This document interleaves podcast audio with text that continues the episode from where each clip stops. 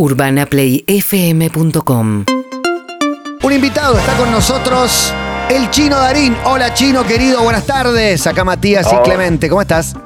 Matías, Clemente, buenas tardes. Bien, Muy bien, Chino. ¿cómo andan ustedes? Bien, ¿cómo estás vos, Chino? ¿Dónde andás? ¿En Argentina? En Argentina, en Buenos Aires. Perfecto. Y en el medio de, porque estabas en las grabaciones del Reino y de golpe eso paró Sí. con la pandemia. ¿En qué momento te agarramos? No, bueno, eso el año pasado fue complejo. En ese sentido me paró el rodaje del Reino, todo este quilombo, pero logramos terminarlo a fin de año. A No me acordaba. diciembre, te diría, logramos terminar toda la serie, así que contento por lo menos de haber cerrado el proyecto. Qué jodido, ¿no? Y ahora, entre cosas, Entre cosas. Entre cosas me gusta. Pero pará, el cierre fue en el medio de la pandemia. Bueno, ya diciembre un poquito se había, se había liberado algo como para que vuelva alguna actividad. Pero ¿en qué momento volvió como para liquidarlo en diciembre? Porque jodido también filmar con protocolo. Y creo que fuimos los, los pioneros en ese sentido con la gestión de KIS como productora y Netflix atrás con este proyecto. Me da la sensación de que inauguramos el, el retome de, de actividades nosotros. Fue Sí. raro, ¿viste? Hay que a- adaptarse a una cantidad de cosas nuevas, a una forma de laburar. Nuestro rubro, que además es muy particular porque siempre es algo multitudinario, pero por suerte salió todo muy bien. La verdad es que plantearon unos protocolos que funcionaron muy bien y eso nos permitió de a poco ir adaptándonos a una nueva forma de laburo. Creo yo, mal no recuerdo, que arrancamos en septiembre a filmar, hicimos octubre, noviembre y diciembre terminamos. Chino, el año pasado con la pandemia fue la primera vez que tuviste así un tiempo largo sin laburar desde que desde que ex- explotaste, por decirlo de alguna manera. Mira, creo que no, creo que no. Eh, a- al menos creo que fue la primera vez que estuve mucho tiempo sin laburar eh, por, por causas ajenas a mi voluntad. Creo, mal no recuerdo, que hubo un momento eh, en el que yo me di un parate y estuve, no sé, medio año sin, sin hacer ningún proyecto en algún momento de mi vida. Y te fuiste de viaje. Pero una vez antes también tiene que ver con que estas cosas, viste, son medio. No, no controlás todo vos, viste, de repente hay Claro. un proyecto que se te, se te pospone un par de meses y el otro que al final ibas a estar tres meses y se logra terminar antes y se te hace un hueco.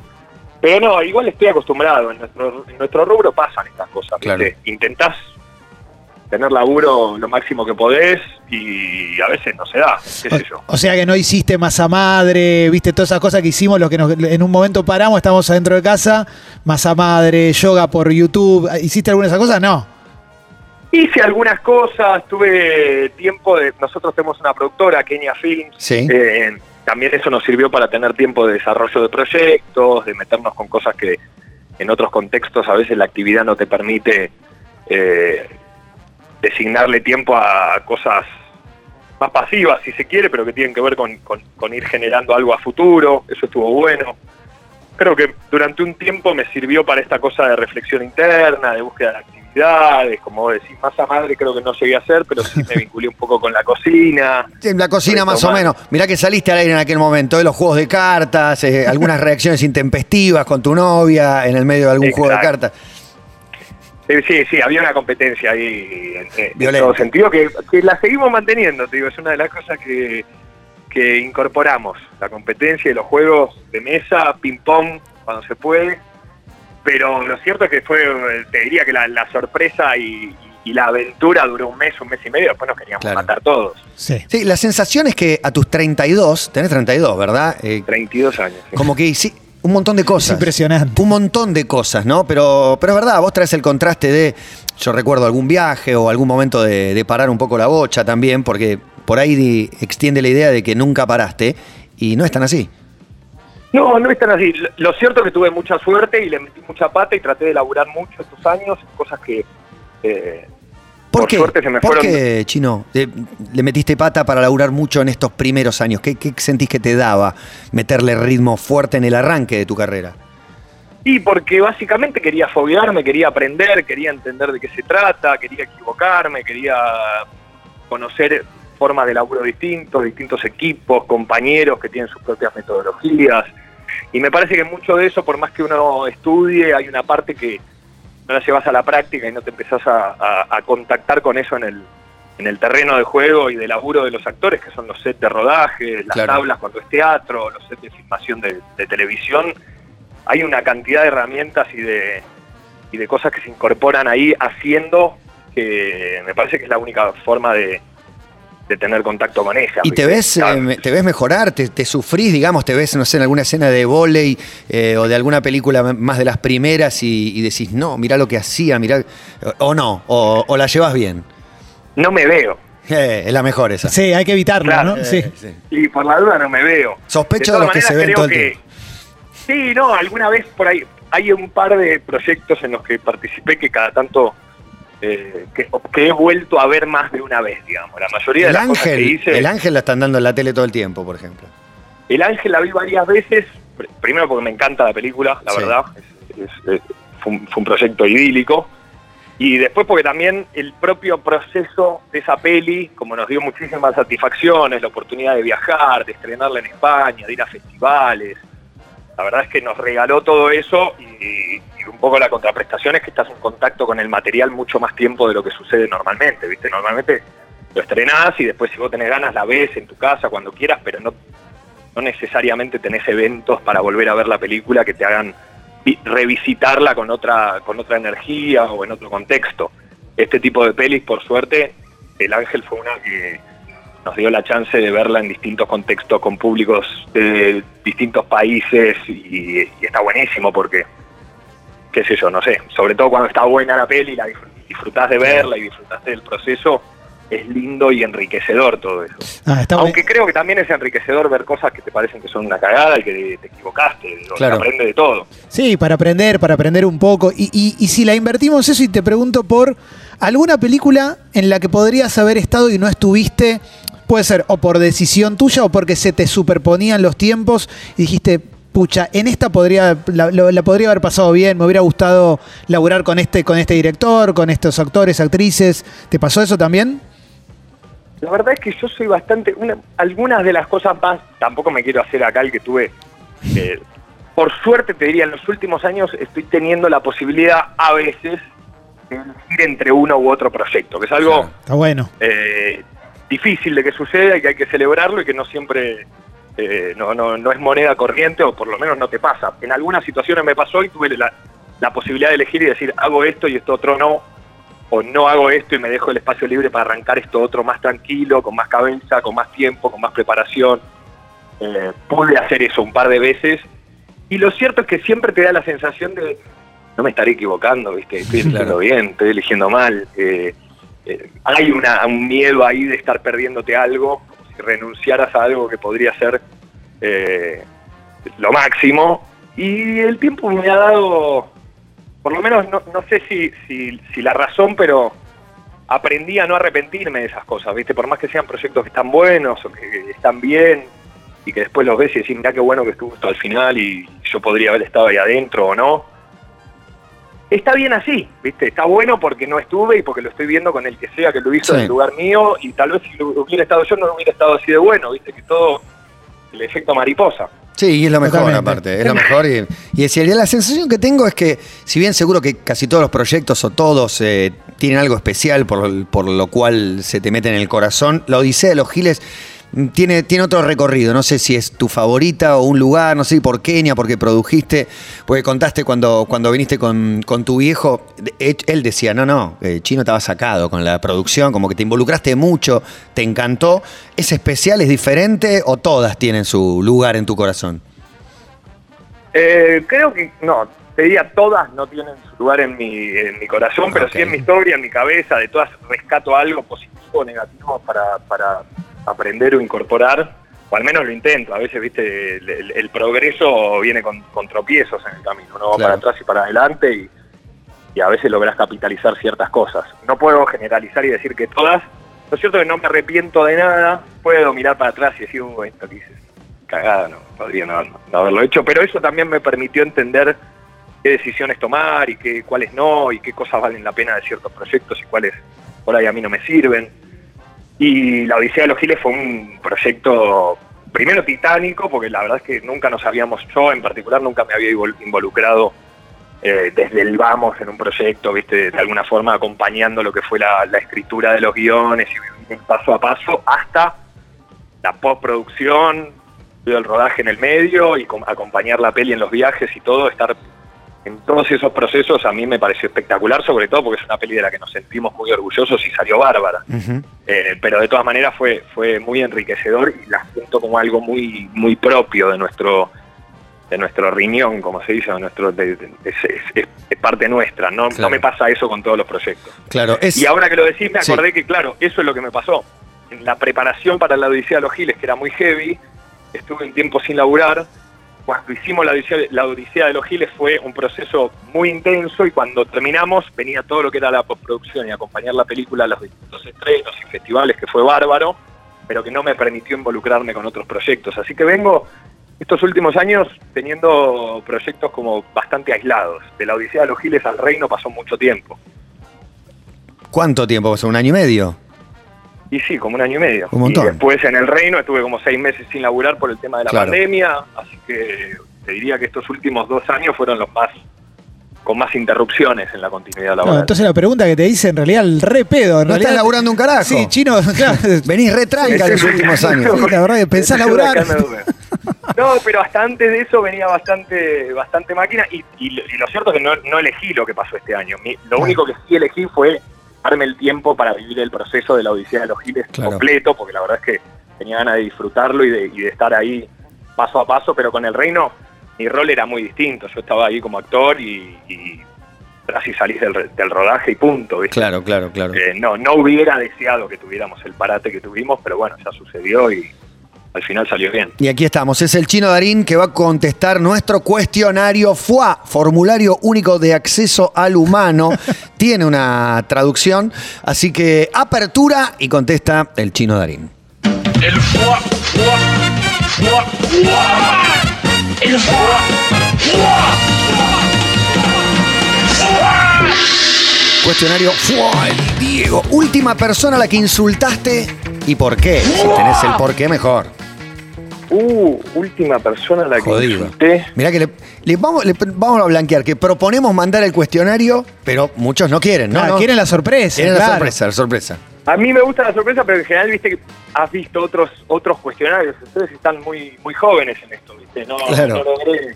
No, estoy eh, muy ducho. Claro, es que Claro. por ahí lo tenés. A mí lo que me jode es vos pensaste dos horas una pregunta y yo en un segundo te tengo que sacar una respuesta brillante. Igual vale putear el televisor o putear un. un- bueno, No, creo creo que la última puteada fue hace un par de días en la calle eh, con el auto.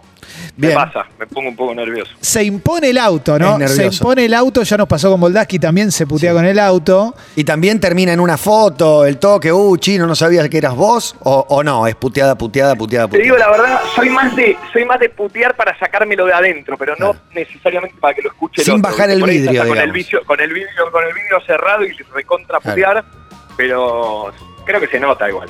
Es de los míos el chino, yo también puteo así, pero por, Pero para pelear, no, preservarme. no te querés pelear. Claro, no, salvo Ah. la lleva Chini. Eh, Chino, vamos con la segunda, vamos con la segunda. El cuestionario, ¡fua!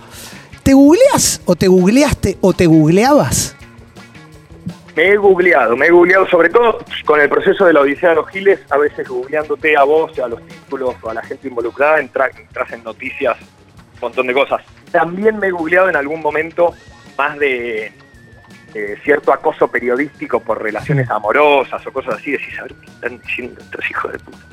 ¿Viste? Y te da como una cosa. Pero no, trato de no hacerlo porque me parece que es un poco nocivo.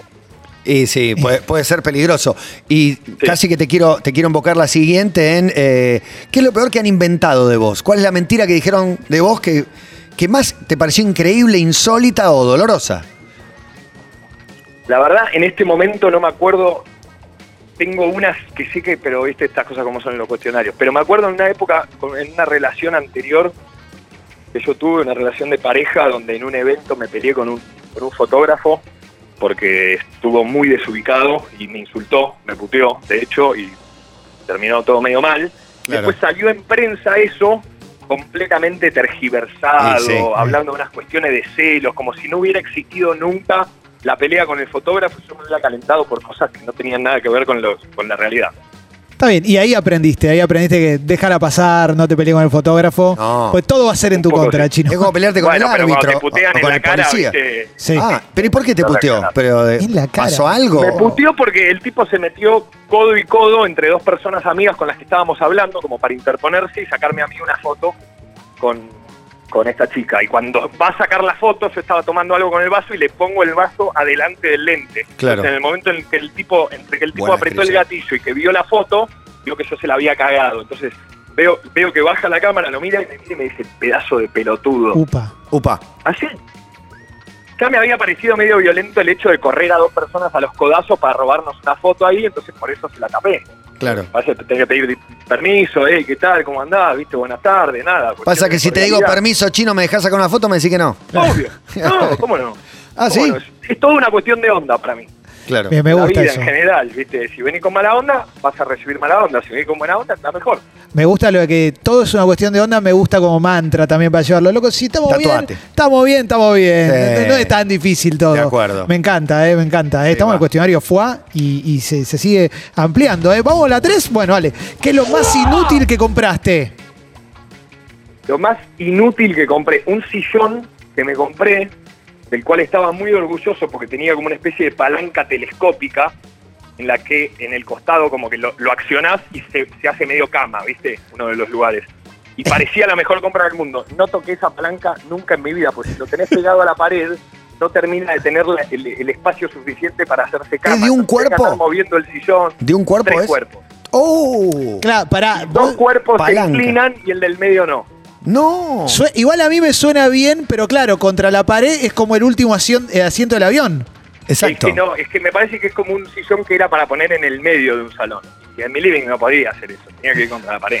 Eh, pará, puedo tratar de adivinar. Te habías ido a vivir solo hace poco, estabas cebado armándote la casa y te. y te Ninguna duda. Es claro, sí, sí. T- Todos jugamos No, en ese equipo. dice, esa es la mía, porque es sillón de lectura, bastante recto, era de que te sentás bien medio paradito para poder leer, que a mí me gusta, pero además accionabas la palanca y estabas en primera clase, ¿viste? Claro, Entonces, claro, claro. El sueño de él. Nunca sucedió, nunca sucedió eso porque no se podía activar y además le pegabas con el piecito ese que salía telescópico, a veces le pegabas a la mesa y saltaban Una dos tres vasos.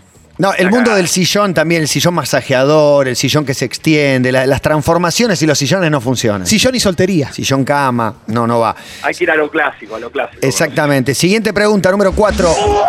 ¿Una bronca irracional tenés? Algo que te moleste excesivamente, por ahí sin demasiada razón, sin demasiada lógica. Eh, seguro que.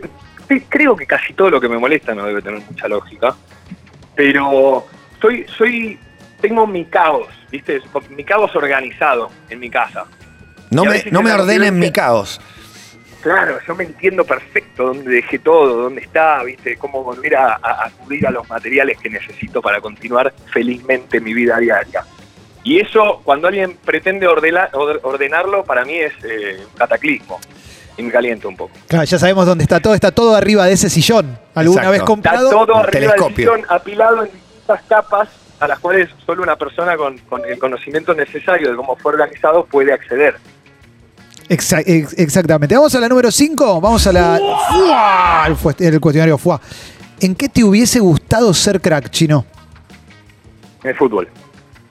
¿No tiene habilidades? No. Sí, siempre fui muy, muy rápido y resolutivo, pero me faltaba un poco de, de habilidad con la, con la pegada, con la pelota, para Claro. poder ser un buen definidor. Bueno, había algo, quería más, no ha sido crack del fútbol.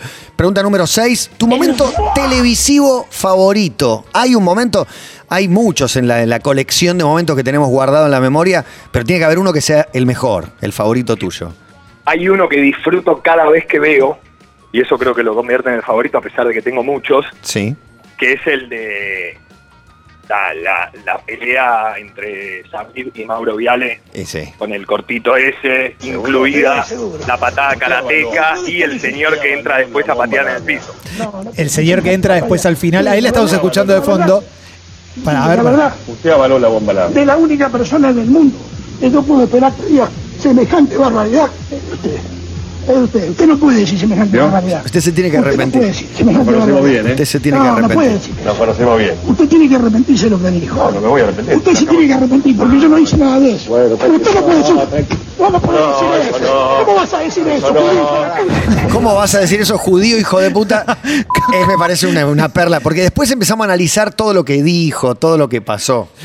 No, bueno, no celebro la violencia en la televisión. No, no, pero, no, pero como indefectiblemente cada vez que lo veo me saca un poco una sonrisa porque es un poco patético todo el todo el combo, ¿viste? Para mí es muy Simpsons que aparezca lo último ese señor que mencionaste a pegar esa patada y se vaya. Y te digo más, hay un inciso Lito. Pintos, le- acomodándose el saco, que está a punto de levantarse. Es genial también, que eh, casi en el decorado ahí en la escenografía. Es espectacular. es Siempre me gustó. Además creo recordar haberlo visto en vivo eso. Por ahí me equivoco, pero me da la sensación Puede de que lo ser. vi en vivo. O sea, sin, sin, sin estar preparado para lo que veía. La de Torri, ¿la viste? ¿La de?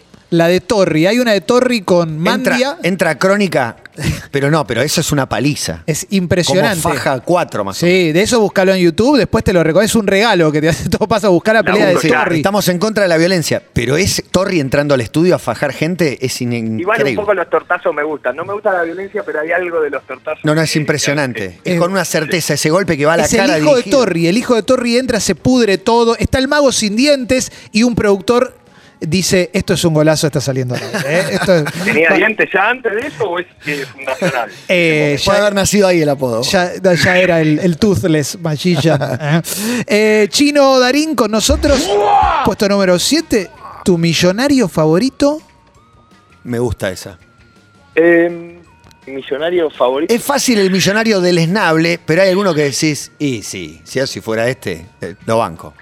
Hay un tipo actual, probablemente porque lo sigo y veo lo que hace y lo leo y todo, probablemente sea Elon Musk. Pero Bien. hay un tipo que, Es de hecho, hay un documental y creo que sacan ahora uno de HBO nuevo que se llama Agnelli, un italiano que inventó la clase, por llamarlo de alguna manera. Era una especie de playboy italiano y hay un documental que explican su estilo de vida y las cosas que Claro. hacía el tipo, que es todo absolutamente estrafalario, pero la sabía, la sabía vivir. Claro, exacto. Es, mm, más que todo es cómo vive el tipo, más que lo que tiene. Mucha clase. Un, un, un, un inventor de Elon estilo. Musk, ¿por qué? Sus viajes a Marte, autos eléctricos, quiere que lo entierren en, en el planeta rojo, eh, algo en particular o simplemente por la acumulación. No, porque me parece que, qué sé yo, no sé, es como, es como un, como un millonario 3.0 que, que tuvo una carrera meteórica, el tiempo con, con cosas que parecen de ciencia ficción. Entonces, parece que tiene su mérito incursionar en áreas hasta ahora no tan explotadas. Claro. Los Agnelli eran los de Fiat, para mí, ¿no? No eran los de Agnelli era el dueño de Fiat. del dueño de fábrica italiana de autos Torino. Sí, No espectacular. se puede creer que se llame así. Seguimos adelante, millonario favorito. ¿Por qué Gianni canje? Ali- Agnelli, perdón, me acabo de acordar. Gianni Agnelli. Exactamente. ¿Por qué canje dirías, sí, hago el chivo sin pensarlo? Viste que te ofrecen 500, que por ahí decís que no, pero alguno que por ahí nunca te lo ofrecieron, pero dirías que sí sin dudarlo. Y depende cuál sea el canje, pero si tuviera alguna especie de suscripción. Ahora no tanto porque con la edad tomé distancia, pero en toda mi vida me hubieras ofrecido un canje con Coca-Cola y me hubiera agarrado Mirá. de cabeza. Fuiste, gaseosero. Muy, muy gaseosero al, al punto Beto Márcico. Beto Márcico se que era adicto. Mirá. A niveles que fue, adicto fue también. Ahora me operado. estoy recuperando. ¿Cuánto llegabas a ma- un litro, dos, litro y medio por Y día? tenía tres? una época en la que jugaba, cuando era pendejo, jugaba al counter a la noche, a jueguitos en la Sí. computadora. Era muy gamer en mi adolescencia. Mirá. Yo me acuerdo que me iba con, con una caja de alfajores y una coca de litro y medio a mi cuarto y todo terminaba ¿Y vacío. cómo no engordaste nunca, Esto es inexplicable. ¿Era, era gaseosa No de sé. carácter light o, o era regular? Nunca light, nunca light. No, no engordó nunca. Para mí, para mí, de hecho, igual, para mí es toda una farsa, lo light. Sí, es raro. Es muy raro. Es- Es otra etiqueta. Para mí es más adictiva que la, que la roja. Para que, mí es que más yo no la puedo, to- no la puedo tomar por dulce. más nociva para la salud. ¿Continúas? Pero Sí. no lo puedo comprobar. o sea No, que no, pero suscribo. Suscribo aún prefiriendo la light, que también la, la he abandonado. Pero la roja, ¿no te parece muy dulce? Y no. No, me encantó. Me gusta que, que tires una gaseosa, porque digo, en general, pasaje, pasaje de avión, Yo, nafta. pa- yo pasaje de avión. yo pas- No, es que Me si humillo. me hubieran regalado Coca-Cola de que yo soy chiquito, hubiera ahorrado una cantidad de guita a Claro. mi familia de locos, más que cualquier otra cosa, porque el consumo era desorbitado. Vamos con la que sigue en el cuestionario. ¡Fua! El Diego con el chino Darín. ¿Con qué persona que no coincidís en general ideológicamente te juntarías a tomar un cafecito, tener una charla respetuosa, intercambiar ideas? Eh, no sé, con un, Tengo miedo de esta pregunta, porque se, se un van tipo que repitiendo. se llama Sí. A ver. Jordan Peterson. Mira, Sí. El autor de 12 reglas para vivir. Exactamente, con quien no coincido en un montón de cosas, pero me parece un tipo muy interesante. Está bien. Eso lo- los grandes personajes, aún sean Además me polémicos, gustaría opuestos. discutir con un tipo así, ¿me Claro. muy formado, ver hasta dónde uno puede llevar la discusión con alguien así tan, tan, tan bloqueado en su estructura. Sí, es un pensador que, que está como abrazado en general por la derecha, por un montón de Sí. postulados que tiene y por oponerse, si querés, a ciertos movimientos progresistas. Y el tipo es, muy afecto muy al debate. cuestionado por el feminismo, muy cuestionado por el Claro. feminismo. Me vi todas las discusiones que tiene él con feministas. Y hay un... un- eh, para ver qué, cómo, cómo sostiene Claro, claro. ¿no? Pero Sí. hay, hay, una, cha- hay una entrevista de YouTube, dura como una hora y veinte, que armaron un encuentro entre Zizek, que es uno de los pensadores contemporáneos de izquierdas eh, más prolíficos, y este tipo Peterson, que representa un poco lo contrario, que es muy interesante porque en definitiva hay varios puntos en donde las dos cosas se tocan y bastante, te diría. Claro. Sí. Es que claro, tiene que tener punto de encuentro, pero claro, cuando alguien argumenta muy bien, un pensador, un tipo que, que sabe usar el idioma y explicar y expresarse bien, me encanta, aunque no esté de acuerdo. Está bueno es el video. verdadero desafío para, para uno, para tratar de sostener tus argumentos con alguien que lo hace tan bien. Está contestada. Contesta el chino Darín, cuestionario FUA. La 10 siempre es con el Diego. ¡El Diego! El Diego. Vi una foto tuya pulseando con el Diego a los, no sé, cuatro años o algo así. Creo que ubicás Sí, esa cuatro foto. No, una cosa increíble. La pregunta puntual es: eh, ¿cuál es tu Maradona favorito? Entiendo que vos tenés otra mirada de Maradona, al haber sido compañero de chiquito de, de Dalma y muchos registros del Diego en tu infancia. No sé si es la misma figura pública que para todos. ¿Te cuesta más elegir tu Maradona favorito? ¿Es más de entrecasa? Y el, Mar- el, el- el Maradona de entre casa que pude conocer lo disfruté muchísimo porque también entrar en ese ambiente de una figura tan heavy, tan importante, viste, Sí. Eh, te da una óptica que sentís que, que tenés acceso casi exclusivo, ¿no? Mucha gente. Y la verdad es que fue, fue bárbaro verlo como padre, como eh, comensal, viste, cosas cotidianas del Diego. Sin embargo, no puedo hacerme el boludo con la emoción que me produce verlo a Diego rompiéndola en la cancha. Sí, Diego en la cancha. Diego en la cancha. ¿Y algún partido en particular? No, en particular el digo, contra los ingleses, porque cada vez que lo veo, o sea, no hay manera de que corte ese minuto, pase lo que pase. Puede, puede, eh, caer el planeta, pero hasta que no llegas al gol y a verlo festejando, no, no hay manera de que salga de ahí. Hermoso. Es muy Hermoso. lindo. Vamos con la última pregunta del cuestionario FUA. Después no sé si habrá alguna chapa o no, pero tenemos la última. Chino Darín. Chino, te dicen que vuelve el 1 a 1 solo por un fin de semana. Ponele, este viernes vuelve el 1 a 1. No hay consecuencias, ¿eh? no hay consecuencia negativa, nadie se va a quedar sin trabajo. Es un 1 a 1 que te afecta solo a vos, positivo o negativamente. ¿Qué haces si tenés un 1 a 1 por dos días? ¿Vos te referís a que todos mis pesos Sí. valgan como un dólar? Eso, sí, eso, eso. Lo que tenés tenés que ahora en la billetera. Pero mirá que el banco no abre el fin de semana, ¿eh? Compro Bitcoin. Compra Bitcoin. Está bien. Sí. Y sí, con 100 mil pesos o no sé cuánto, o 20 mil pesos, lo que sea. Con Lo 50 mil te compras uno igual. Igual está bajando un poco. No, poquito, acomoda, acomoda. Veo que estás siguiendo, Tiempo estás siguiendo la cotización, ¿no? Yo sigo todo por la duda. Por las dudas. Chino, ¿formás parte de ese selecto grupo de gente a la que hace ocho años le dijeron comprar Bitcoin, no lo hiciste y ahora te querés matar? Exactamente. Por eso te digo, lo compraría cuando nos, esa nos dijeron a todos que había. Más Hace advertido. más de ocho años. Yo tengo un amigo, Santi Siri. no Sí. sé si lo tienen a Santi, porque Me- de hecho tenía columna en. en Sí, tenía eh, columna acá y nos regaló un Bitcoin a cada uno que perdimos. Yo lo perdí. Mentira. Sí, lo perdí. Igual pará, te quiero aclarar porque me están torturando con esto. Me están torturando con esto. Valía 4 dólares en ese momento. Si lo hubiera conservado, hubiera hecho todo el trámite que tenía que hacer, lo hubiera vendido cuando llegó a 12, a 20, a 100. No sé si me lo quedaba Claro. hasta 15 años hasta Ya que valga hubieras- 50 ya- mil. Ya hubieras dicho, hasta acá, hasta acá sirvió. Y vale 40, ya está, se multiplicó por 10, me lo vendo, qué sé yo. Pero te dijo Santi Santi. Siri lo, lo conozco desde hace tiempo, no, hem- no, no, no tenemos mucha frecuencia, pero hemos coincidido varias veces de todos estos años. Me acuerdo la primera vez que lo escuché hablar de Bitcoin, incluso sacó una columna hablando de que Claro. Argentina ponía el 1% del PBI en Bitcoin y no sé qué. Tenía razón. Y detesto decirlo, pero el tiempo le ha dado la razón. Es- Tremendo. tremendo. Detesto decirlo. Vos sabés, eh, Chino, que el otro día está el cuestionario completado, pero el otro día contamos una historia vinculada con tu familia que a mí me sorprendió muchísimo y que tiene que ver con tu abuelo materno, con eh, Mario Vaz, Mario, entiendo, que es quien te trajo al mundo. Fue tu partero y el partero de tu vieja, hasta donde sé. ¿Es verdad esto? mi abuelo Mario es eh, ginecólogo obstetra en San Nicolás. Ajá. Y, y esta cosa que pasa, bueno, San Nicolás no es un pueblo, es una ciudad bastante grande, pero en un momento está nuestra ciudad y su población, y de hecho ha traído al mundo a gran parte de la población nicoleña, y entre ellos muchos miembros de mi familia. El parto mío, en el que yo nací, el de mi hermana, el de mi vieja, o sea, atendiendo a su propia mujer, siempre asistido, porque siempre cuando hay Claro. vínculo familiar tiene que haber otro otro profesional a cargo, pero mi abuelo siempre estuvo ahí, nos trajo al mundo a todos. Claro, para vos es muy natural, pero, pero ¿cuál te suena, cuál rebota más o parece más freak, digamos, que están haciendo su propia hija o que está atajándole el hijo a su propia hija? Y me parece que la cosa, a, mí, a mí lo de que atienda a mi vieja, que es su propia hija, me parece raro. De todas maneras lo agradezco. Sí, sí, no, acá nos llama la atención, pero vos lo tenés muy naturalizado y lo ves de otra manera.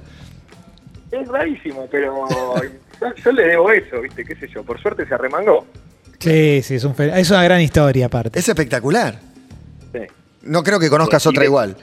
Y es raro, güey. se ve que mi abuelo da mucha confianza porque con el tiempo se han atendido con él eh, co- eh, compañeras del colegio de mi vieja que lo tenían como el padre de su amiga. Con el tiempo han atendido sus propios partos también con él, o sea que evidentemente sabe lo que hacía mi abuelo. Bueno, una institución total, una institución total, de San Nicolás. El doctor Claro. Mario. El doctor El Mario. doctor Vaz, Mario, el doctor Mario Vaz. Total. Chino, espectacular. Un abrazo gigante. Gracias por este ratito, por tu tiempo y lo mejor para vos. Por favor, gracias a ustedes. Gracias. Un abrazo grande. Abrazo. Un abrazo enorme para el chino Darín. Hoy el responsable de responder el cuestionario. ¡Fua! Urbana Play 104.3